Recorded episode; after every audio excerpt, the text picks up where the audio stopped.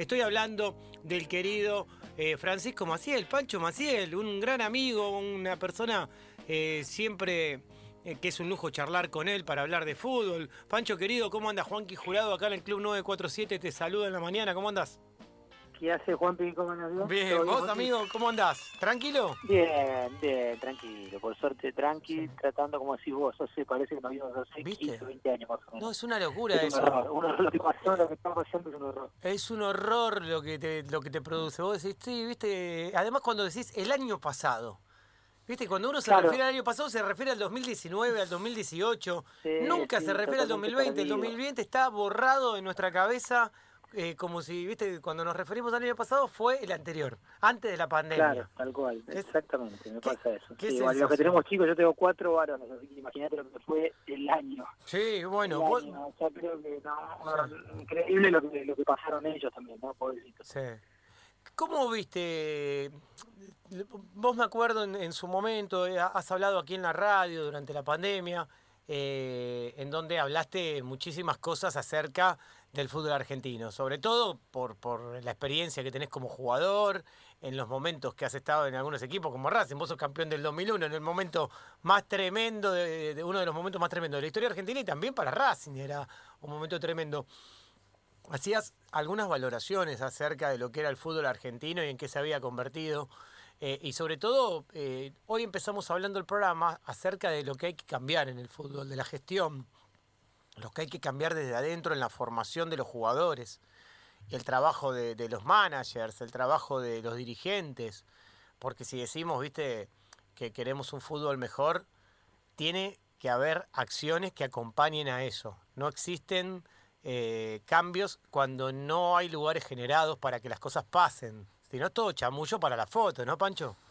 Eh, sí, exacto. Yo creo que, a ver, tiene que ir camino a la profesionalización, y no con eso que decir que quiero que vuelva, que vengan las sociedades anónimas, mm. eh, ni mucho menos. No, crucial, gente especialista eh, en cada en cada área. Hoy, por ejemplo, históricamente, por ahí un dirigente que labura en marketing en una empresa, después a la noche, dos veces por semana, o tres, o una, le dedica dos horas al club y es muy difícil, o sea, se mueve mucha mucha plata en el fútbol, muchos presupuestos muy grandes, muy amplios, contratos millonarios de jugadores de fútbol, como para dedicarle tan poco tiempo. Tiene que haber gente rentada que, obviamente cobre su, su trabajo porque lo hace bien, especialista en el laburo que hace, y lo mismo en, la parte deportiva. No podemos dejar, eh, está bien que los dirigentes obviamente opinen, pero yo creo que hay que meter gente eh, capacitada en el rubro, por ejemplo, en el caso de Diego Milito.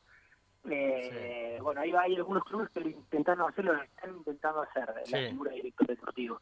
Creo que ese es el camino, es el camino de una secretaria técnica, de, de empezar a visualizar, a ver qué es lo que necesita tu club, de gente que haga informes, de gente adentro capacitada, que tenga todas las herramientas para... Hoy análisis de datos es impresionante. Hoy eh, te pones a analizar a jugadores y vos decís, quiero jugadores laterales izquierdos que suban 14 de ellos partidos que cabeceen, llegar en el 90% de los duelos, que, que tengan un buen control de pelota, que tengan el 80% de pases bien dados. Que Hoy con la tecnología puedes eh, filtrar un montón de cosas y equivocarte mucho menos que antes. Entonces no, no hay que dejar al azar el fútbol, creo que hay que, hay, hay que tener ese camino. Sí, reducir el margen de error, que la tecnología sirva para reducir el margen de error, pero más allá de eso, la creatividad y la formación y, tratar de, desarrollar a los jugadores desde, desde sus inferiores, como le decimos nosotros a, a, nuestras fuerzas básicas, ¿no? Como le dicen en Latinoamérica. Pero bueno, nuestras inferiores nosotros queremos que lleguen la mayor cantidad de pibes bien formados, que cambien también, que se y que los dirigentes, los que están ahí, eh, los formadores, no sean tipos que quieran dar el salto a la primera. Tiene que haber gente que ame profundamente formar jugadores de fútbol, formar personas ante la vida, ante la vida y ante las cosas que tiene que... No, no podemos contratar gente que quiera ganar. Digamos, eh, digamos, hay que enseñarle a ganar a los pibes, ¿eh? porque esto es una competencia, esto es un juego. Esto es un juego. Y este juego se juega a ganar. ¿No? así que no quiero que aparezcan los, boludos que siempre dicen, bueno, elegimos o jugar bien o ganar. No, no, elegimos las dos cosas. Elegimos jugar bien, elegimos disfrutar el juego, disfrutar el juego por sobre todas las cosas y elegimos ganar.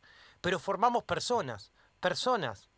Formamos personas y los cuidamos y, tratamos de formarlo. Por eso vos no podés tener un mono con navaja que se quiere todo el tiempo mostrar para llegar a un lugar de, de no sé, de primera división y que no le importe otra cosa que el resultado y al pibe lo deja de lado y después los chicos quedan solos completamente. ¿Y a qué se van a dedicar? Vos tenés que formar persona para la vida, ¿no, Pancho?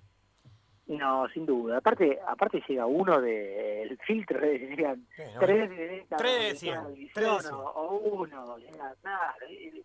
El, porcentaje que llega a primera división es mínimo, mínimo, y el resto de chicos, de 500 chicos que están inferiores, de golpe llegan cinco o cuatro, y el resto, algunos se la rebuscan en un y otros, chao, y perdió estuvo 10 años, 12 años, que si no le enseñaron, no le educaron, no le enseñaron esos valores, todo lo que estás hablando ahora, eh, después no va a tener herramientas para la vida. Si vos solamente le enseñas aquí para adelante, eso para también las inferiores. Hay un técnico que el golpe quiere ganar sí o sí, y bueno, para arriba, oh, sacala, sacala, y otro que le enseña a la, al año siguiente, no, supongo salir jugando obligado.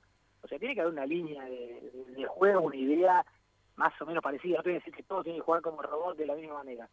Pero sí, sí, obviamente que les tiene que doler perder, porque a nadie nos gusta perder. Pero hay que saber, hay que saber perder. Eh, hay que saber, hay, que ganar siempre. Para mí hay que ganar, hay que ganar sin duda. que saber perder. Y bueno, para mí no pasa nada, no es la muerte de nadie. Perdemos es más, pierden 20 kilos y sale campeón uno solo. Sí. pierden. Sí, ¿sabes qué? A mí, a mí siempre, Pancho, me llama la atención estos... Eh, hay dos videos buenísimos que, que, uno lo involucra a César Luis Menotti y el otro lo involucra a Carlos Salvador Vilardo. Y a los dos, los dos tipos que han revolucionado el fútbol argentino, el de Flaco Menotti, sobre todo por, por la revolución que hizo en los años 70, ¿no? Eh, y después Carlos Salvador Vilardo logró también el máximo galardón, que es la Copa del Mundo. Y los dos decían que en las inferiores no tenía que importar el resultado, que había que formar al jugador de la mejor manera. Estamos hablando de las dos escuelas más grandes del fútbol argentino. Mirá que hay escuelas en el fútbol argentino, ¿eh?